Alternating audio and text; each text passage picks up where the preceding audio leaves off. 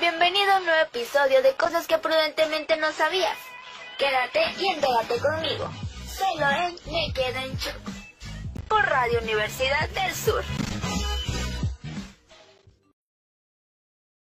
Los gatos son extravagantes, no hay duda al respecto. Sabemos que les gusta esconderse en cajas y derribar cosas. Son quisquillosos con sus preferencias de bebida.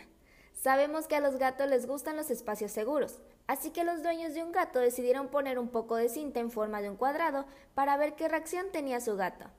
Los dueños sorprendidos publicaron el resultado, en donde muestran que su gato se fue a sentar dentro de la figura marcada con cinta, a lo que los expertos salieron a explicar el porqué. Es posible que las marcas en el piso creen alguna ilusión en el piso que en realidad no existe, dice un consultor certificado en el comportamiento de gatos, Michael Delgado que tiene su sede en el área de Berkeley, California, podría tener suficiente similitud con una caja de lados bajos como para que muchos gatos se sientan atraídos por ella por seguridad. Me imagino que probablemente se sientan como si estuvieran en algo, como si estuvieran en una bandeja de cartón de comida enlatada, aunque poco profunda sigue siendo reconfortante. Ofrece parámetros o al menos la percepción de los lados. Johnson señala que los gatos tienen mala visión de cerca, por lo que pueden tener la percepción de que la cinta en realidad los lados de un área confinada. Si tú tienes gatos, haz la prueba con un poco de cinta y nos cuentas tus resultados.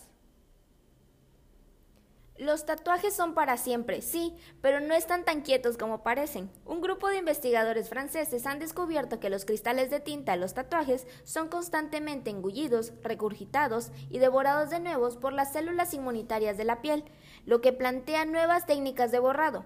En un estudio publicado por el Journal of Experimental Medicine, los investigadores describen cómo estas células llamadas macrófagos absorben el pigmento y no lo liberan hasta que mueren, momento en el que otras células inmunitarias encargadas de eliminar agentes extraños vuelven a fagocitar la tinta. El ciclo se repite una y otra vez, por lo que el tatuaje nunca desaparece. En un experimento, los científicos tatuaron la cola de unos ratones y esperaron a que los macrófagos recogieran el pigmento. A continuación, eliminaron las células y volvieron a esperar. El tatuaje seguía viéndose exactamente igual que al principio.